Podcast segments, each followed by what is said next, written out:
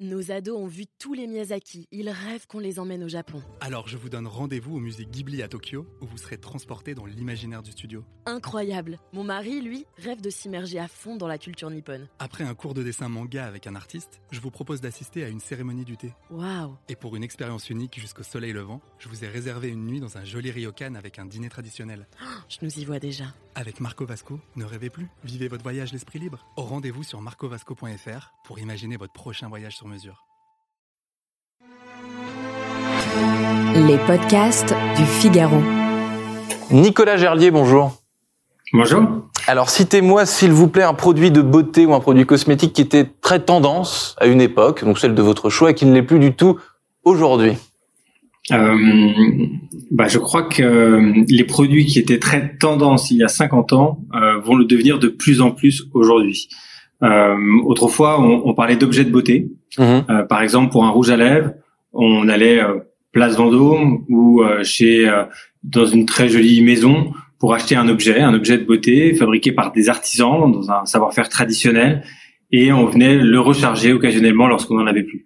Je pense que cette logique de consommation du bel objet fait à la main, qui se garde une vie, qui se transmet parfois et qui se recharge, euh, sera certainement le futur. Et en les cas, c'est ce qu'essaye de construire euh, la bouche rouge avec une nouvelle approche de la beauté, avec des objets euh, qui se rechargent, des objets faits à la main pour remplacer l'usage sin- singulier du plastique par des objets qui se rechargent.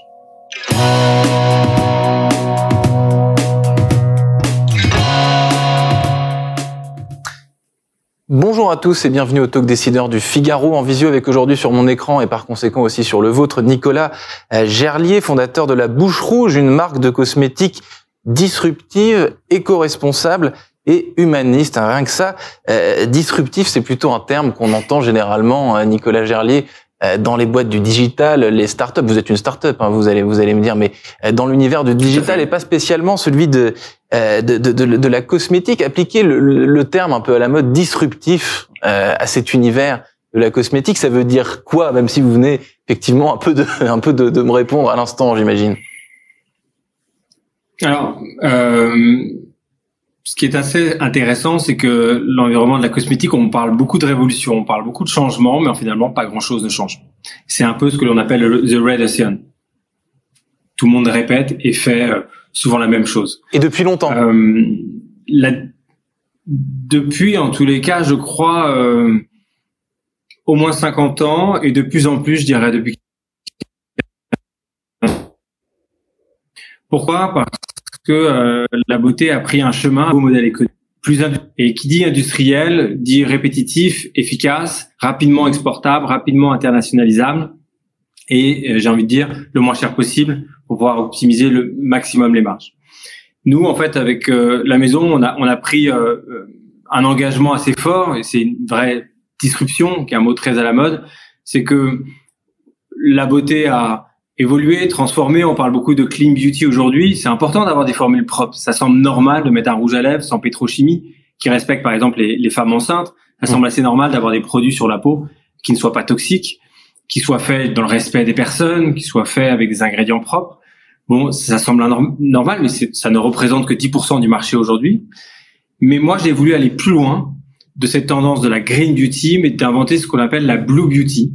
C'est une approche vraiment nouvelle où on essaie non seulement de s'engager à faire des formules propres, mais aussi à s'engager à développer une expérience propre de A à Z, c'est-à-dire des packaging propres, des formules propres, une production propre, des formules propres, une supply chain propre, mais aussi des formules propres. Vous voyez ce que je veux dire? On essaie de réfléchir dans l'ensemble, de l'amont à l'aval, production, formulation, supply chain, packaging et bien entendu distribution pour qu'elle soit propre pour vous, mais aussi pour la planète. Et, et, et- et bannir, euh, du, du coup, Nicolas Gerlier, vous l'avez un peu dit tout à l'heure, le, le, le côté jetable du cosmétique. Le terme jetable, vous, vous voulez plus en entendre parler, si, si, si j'ai bien compris. Alors, il y a des grands mots à la mode là qui reviennent. et Je suis ravi parce que j'étais un des premiers à reprendre ce chemin, ce côté euh, rechargeable, jetable. Ce sont des mots souvent un peu manipulés. On est dans un monde où les gens manipulent des symboles pour essayer d'en faire des histoires. C'est pour ça d'ailleurs que j'ai refusé tout, lo- tout logo entre guillemets euh, euh, pour pas m'enfermer dans une, une forme de vérité marketing. Moi, je parle euh, de trois mots euh, repenser la cosmétique, recharger, recycler. Vous voyez que le troisième mot est tout aussi important que le deuxième. Ça sert à rien de faire du rechargeable si ce n'est pas recyclable. Si vous faites un pot en plastique dans un pot en plastique, c'est presque pas faire le pot en plastique.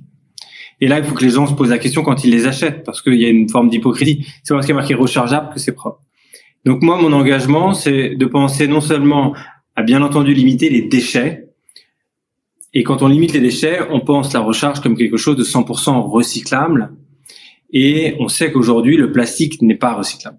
Euh, vous, vous targuez, j'ai vu euh, sur LinkedIn, euh, d'être la première station F, la première start-up, pardon, à avoir intégré la, la, station F sur cet univers. Vous n'êtes peut-être pas la hmm. première start-up sur cet univers des, des, des, des, des cosmétiques, mais est-ce que vous diriez que les start-up dans cet univers, c'est encore très rare, quoi? Ça, ça, ça, ça existe trop peu.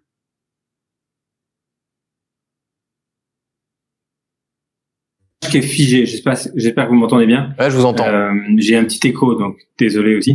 Euh, j'ai, euh, je pense qu'il y a de plus en plus de start-up, euh, en tous les cas, de personnes qui ne souhaitent plus consommer comme avant, qui parfois le font euh, en tant que consommateurs et qui même à un moment se retrouvent à devoir le faire en tant qu'entrepreneur. Ça arrive dans tous les domaines. J'étais à la station F. C'est vrai qu'on a été la première start-up beauté à intégrer la station F euh, en France. Euh, on n'est pas, euh, on a été suivi par de nombreuses après. Mais c'est vrai qu'il est très important de noter que aujourd'hui, on est à la veille d'un changement majeur dans l'ensemble des industries, dans la manière de consommer, dans la manière de communiquer, dans la manière de voyager, dans la manière d'éduquer, dans la manière de construire, dans la manière de faire de la politique. Tout est en train de se transformer. Et je pense que on peut être très fier d'être en France parce qu'il y a un écosystème extraordinaire qui favorise la création des entreprises, qui favorise l'accompagnement des entrepreneurs avec moins de risques que dans d'autres pays. Moi, j'ai été beaucoup aidé par la BPI, j'ai été aidé par la région Centre, j'ai été aidé par la station F. On a tout un écosystème. J'ai été aidé par l'incubateur HEC également.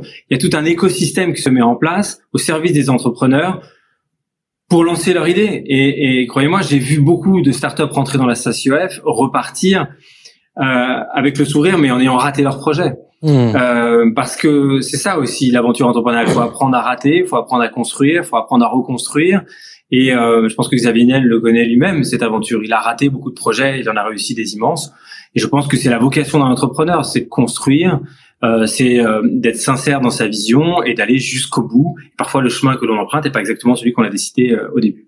Nicolas Gerlier, aujourd'hui vous êtes entrepreneur. Avant ça, il y a quelques années, vous avez travaillé pendant quelques années justement chez L'Oréal. Vous avez même commencé votre carrière chez mmh. chez L'Oréal. Est-ce que est-ce que les grandes maisons traditionnelles des, des, des, cosmétiques ne sont pas assez ou, ou, même pas du tout à la hauteur des enjeux que vous incarnez aujourd'hui, selon vous? Parce que là, vous citiez à l'instant les, euh, les, les, les, personnes qui vous accompagnent, qui vous aident. Euh, vous avez dit la BPI, l'incubateur HEC, etc. Euh, est-ce mm. que du côté des grandes maisons, c'est des vrais sujets ou alors est-ce que bah, ça ne l'est pas encore assez quoi? Alors moi je pense déjà que aujourd'hui mon temps de parole étant très court, j'ai plus tendance à vouloir parler de ce que l'on fait bien que de critiquer les autres. Puis après, si je mets aussi en, en, en, parallèle les difficultés que peuvent rencontrer les grands acteurs euh, des nouveaux acteurs, elles sont pas comparables. Euh, vous avez des paquebots et vous avez des, des jeunes pousses. C'est quand même plus simple lorsqu'on est une jeune pousse de le faire bien que lorsqu'on est un paquebot et qu'il faut tout reconstruire. Donc, je pense que il y a une vraie envie de tous les acteurs, grands, petits. C'est plus facile pour les mois de faire bien tout de suite. C'est la vocation.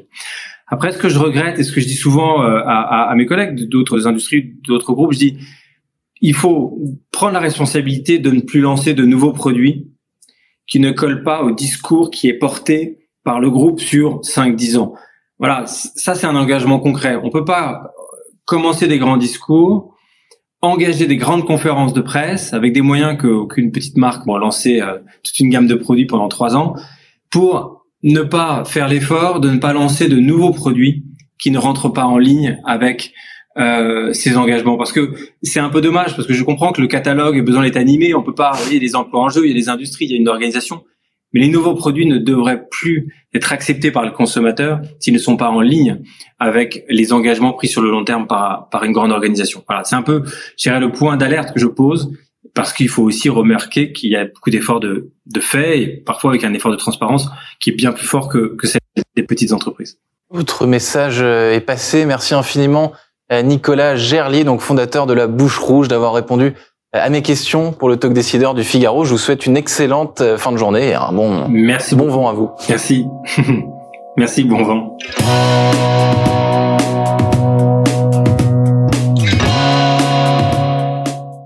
Ados ont vu tous les Miyazaki. Ils rêvent qu'on les emmène au Japon. Alors je vous donne rendez-vous au musée Ghibli à Tokyo où vous serez transporté dans l'imaginaire du studio. Incroyable. Mon mari, lui, rêve de s'immerger à fond dans la culture nippone. Après un cours de dessin manga avec un artiste, je vous propose d'assister à une cérémonie du thé. Waouh. Et pour une expérience unique jusqu'au soleil levant, je vous ai réservé une nuit dans un joli ryokan avec un dîner traditionnel. Je nous y vois déjà. Avec Marco Vasco, ne rêvez plus, vivez votre voyage l'esprit libre. Au rendez-vous sur marcovasco.fr pour imaginer votre prochain voyage sur mesure.